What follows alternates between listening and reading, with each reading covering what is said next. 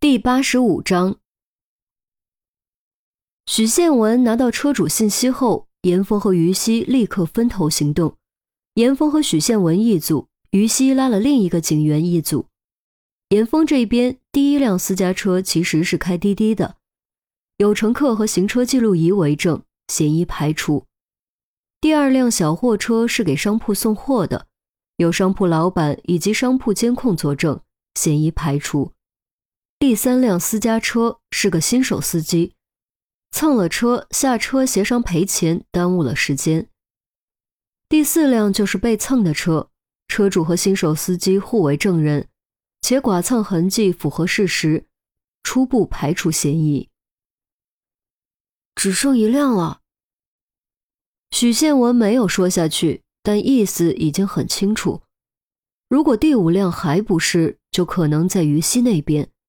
而如果于西那边也没有，就比较麻烦了，得重新从上一轮的可疑对象中进行筛选。面包车，严峰轻敲方向盘，略作沉吟说：“不要打草惊蛇，直接找这辆车的位置。”许宪文点点头，低头，双手在笔记本键盘上飞舞，开始调用 AI。通过监控录像自动追踪这辆面包车的行车轨迹。由于已经提前捕获目标，不需要大海捞针，而且只需要从昨天下午开始追踪，所以难度并不算大。随着飞速跳动的时间轴，一幅又一幅闪过的画面中，不断改变方向的面包车被方框死死锁定，最终驶入了一家洗车行——万事洗车行。许宪文将屏幕转过去给严峰看，并在北斗导航仪上定位。做的不错，严峰赞了一句，一脚油门撒了出去。二十五分钟后，严峰在距离洗车行五十米左右的拐角停车。你确定这车进去就没出来过？严峰问。监控探头总不会骗人。许宪文道。你先在这儿待着，我去探探情况。严峰说完，脱去外套，下车过街，朝万氏洗车行走去。许宪文虽然想跟随，但既然严峰都这么说了，他也只能老实待着。万氏洗车行地段一般般，店面不算大，只有四个车位，牌子也是那种最普通的红底白字。门口坐着两男一女，一个光头男。墨镜、抽烟、二郎腿，一个拖鞋男穿着工作服，女的头发很乱，居然也叼着烟。四个二，要不要？让你给老子炸，王炸够不够大？老子就问你够不够大？操！三人正在打斗地主，戴墨镜的光头男赢了，女的直接爆粗口，还把牌摔在地上。其实这女的长得真的还行，就是气质一下子把形象全毁了。车行里面停着三辆车，还有两个男性工作人员正在对其中一辆黑色轿车进行清洗，老远都能听见水枪的哧哧声。严峰假装从门前走过，三辆车中果然有一辆面包车，虽然明显已经经过清洗，车牌号也不一样。但车型颜色都和监控录像中的那一辆一模一样。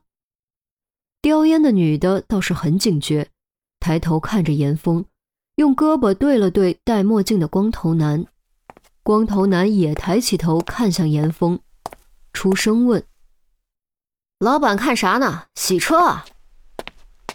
严峰笑笑摇头，没有贸然打草惊蛇，径直朝前走去。虽然牌照不一样了，但这年头套牌之类的勾当可不少见。假设就是那辆车，又是洗车又是换车牌，嫌疑瞬间提高了一大截。目送严峰走远，三人互相对视，光头男突然打了个手势，女人和青年赶紧站起来跑进去，准备拉帘子关门。许宪文通过监控将一切看在眼中。赶紧给严峰打电话。严峰接起电话，转头一看，顿时暗道糟糕，再也顾不得那么多，立刻全速往回跑，同时让许宪文叫支援。光头男见严峰跑了回来，当即拉开车门，跳上面包车。女人离他比较近，也抓紧上车。刚钻进车里，面包车就冲出了大门。面包车提速比较慢，严峰正准备冲刺一波追上去，却见穿着工作服的拖鞋男抡起一个大扳手，大吼着朝他打了过来。人毕竟是血肉之躯，这要是被砸到身上，少说也得骨断筋折，严峰不得不一个侧身躲开，接着顺势拧腰飞起就是一脚后旋踢，正中拖鞋男胸膛。拖鞋男哪里遭得住这一脚的爆发力，登时吐血倒飞了出去，砸进店里当场昏厥。另外两名工作人员全看傻了，根本不明白发生了什么。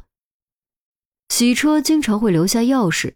严峰没工夫理他们，冲进去抓起前台的钥匙，钻进正在洗的桑塔纳，启动引擎，一脚油门窜了出去。